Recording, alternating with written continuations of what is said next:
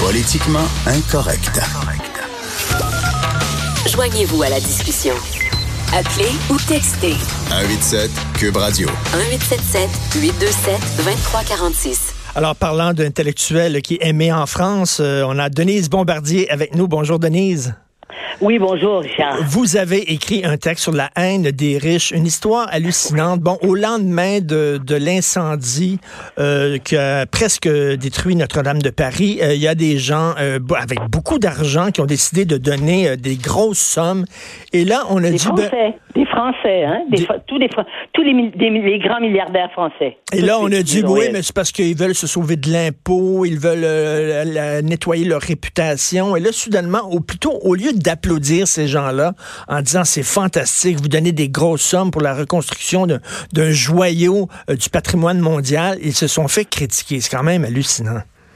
Oui, et c'est très français. Et en ce sens-là, on peut faire une extension et se dire qu'au Québec, il y a quelque chose de français. On a quand même des racines françaises.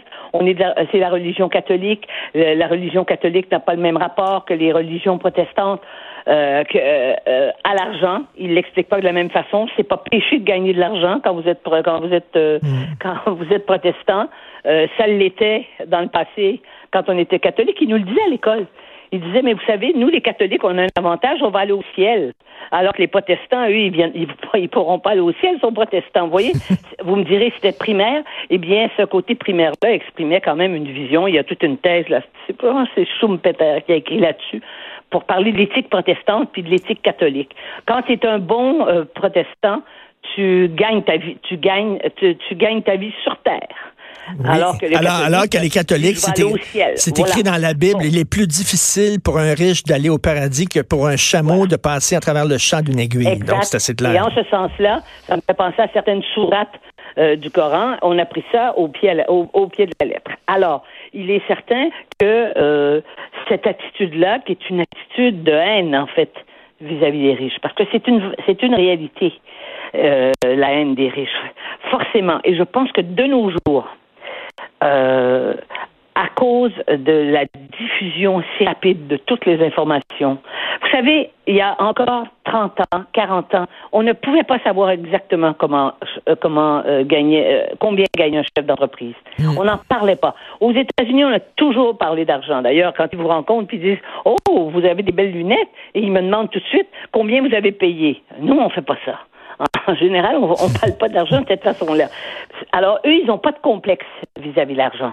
Et c'est sûr que euh, le mécénat, ils, ils y croient tellement que c'est le mécénat en partie qui soutient la culture, les grandes fondations les universités américaines.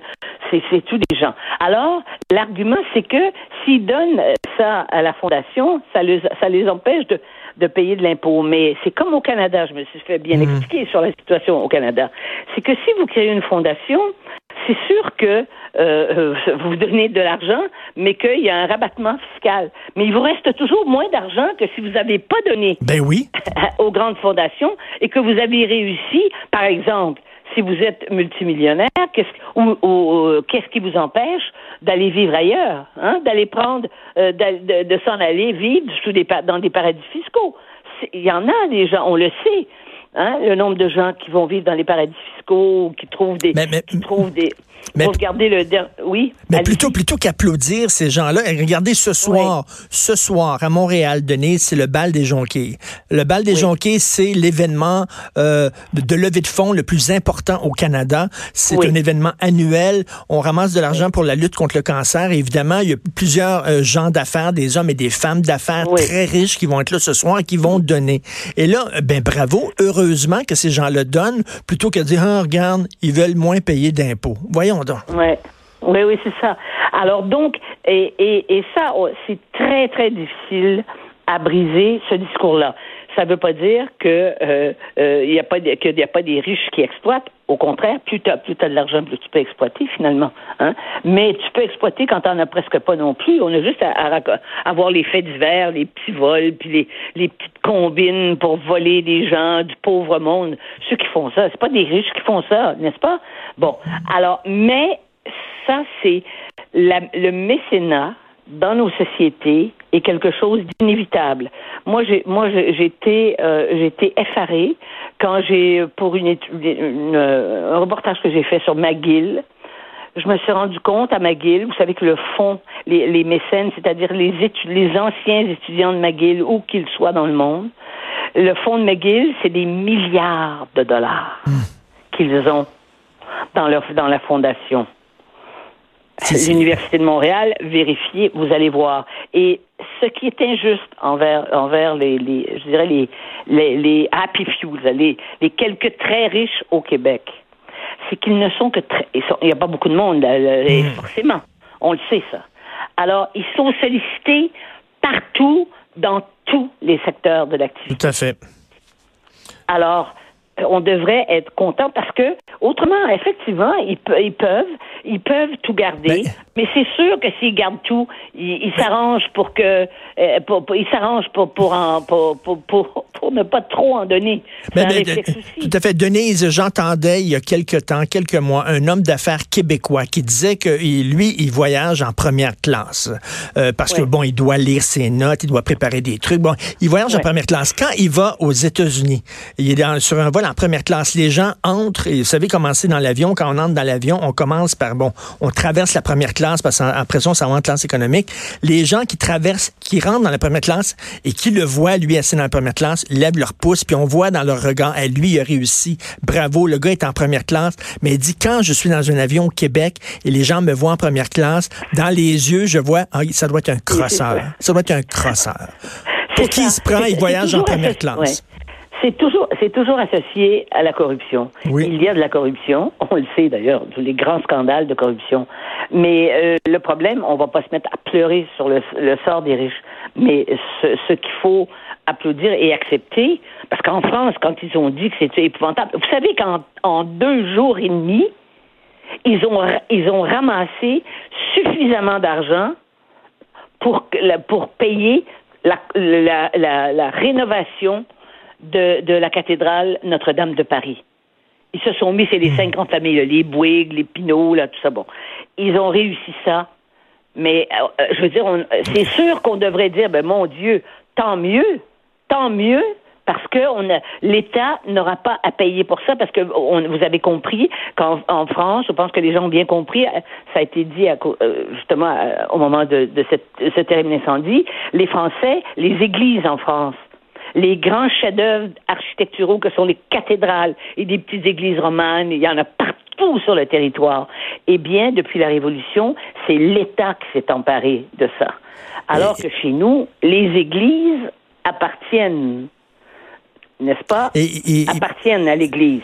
Les, les, les, oui, les lieux de culte appartiennent à l'Église chez nous. Ben, mais, de, Denis, j'ai entendu certaines personnes dire, ben regardons ça, là, ils ont soudainement eu énormément d'argent pour réparer une bâtisse, alors que des causes qui sont beaucoup plus importantes, des enfants qui meurent de faim, eux ont des difficultés à trouver de l'argent et du financement. Et là, soudainement, le financement tombe littéralement du ciel pour sauver une église. Vous dites quoi, ça?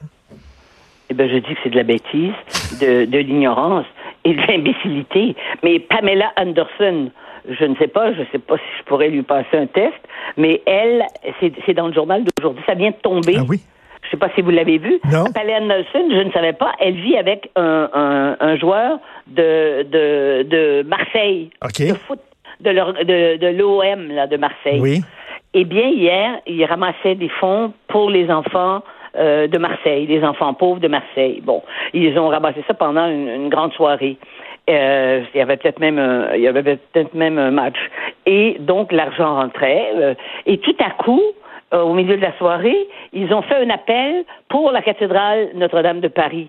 Et là, il, il est rentré en l'espace de très très peu de quelques minutes, quoi est rentré, mais trois fois plus que ce que les gens avaient donné depuis le début de l'événement hmm. hier. Et elle, elle a dit, mais c'est bien épouvantable de laisser ça pour une église. Bon.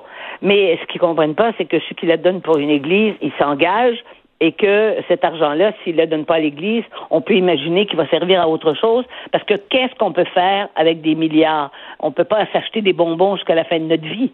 Mais, j'espère, j'espère, Denise, vous le savez à quel point les Français aiment l'art contemporain, des lubies de l'art contemporain. J'espère qu'on ne donnera pas le contrat de réfection euh, de la cathédrale à un architecte moderne qui va nous foutre là une flèche euh, pseudo postmoderne euh, en laser ou tout ça là. Ou, qui va prendre, ou qui va prendre un des gros personnages de Disney là, de Coon là, en plastique et qui mettrait ça. Non, je ne crois pas. Je crois que ça va être. Je crois qu'il y aura une il va avoir, d'ailleurs, vous le sentez bien, là, ce qui se passe. à ce moment-là, il y aurait carrément une nouvelle révolution en France, c'est clair. Et de toute façon, on serait partie prenante de cette révolution parce qu'on ne peut pas accepter, en tant que citoyen du monde, que Notre-Dame de Paris devienne, euh, soit pervertie et soit travestie par les délires des mmh. gens de l'art contemporain qui veulent prouver qu'on est, euh, que on est aussi bon qu'il y a, il y a six ans, 600 ans. Mais figurez-vous, il y a 600 ans puis 700 ans, et là, que tous les auditeurs, j'espère, qui sont conscients de ça, que Notre-Dame de Paris, ils ont monté ça sur leurs épaules. Moi, je des ouvriers qui parlent comme, qui, qui sont capables de faire ça de nos jours. Rapidement, là, je suis allé euh, quelques années à Versailles, en France, puis il y avait une exposition d'art contemporain devant Versailles, et c'est comme un gros vagin. C'est un super gros vagin énorme devant Versailles. C'est ridicule. Oui, je sais. Je sais, je l'avais vu, et un de mes amis a été, a été directeur de Versailles, et lui, il a fait venir Kuhn. Et euh, il m'a dit, mais tu es dépassé, chère. Ma chère, tu es dépassé depuis longtemps. Eh bien, vive le, vive le fait que nous sommes dépassés en ces matières. Merci beaucoup, Denise. Merci. Au revoir. Denise Bombardier, Jeff Koons, dont elle parle, bien sûr, c'est cet artiste-là qui fait comme euh, des... Euh, il fait des statues de Michael Jackson euh, dorées, il fait comme euh, des, euh, des, des, gros, des, des, des, ballons gonflés, puis tout ça, là, à l'hélium, puis tout le truc. Là, c'est, c'est, moderne et c'est très beau. J'espère que c'est pas lui qui va avoir le contrat de réfection de Notre-Dame. On s'en va tout de suite à la pause. On parle d'un sujet extrêmement délicat après. Vous écoutez Politiquement Incorrect. Politiquement Incorrect. De 10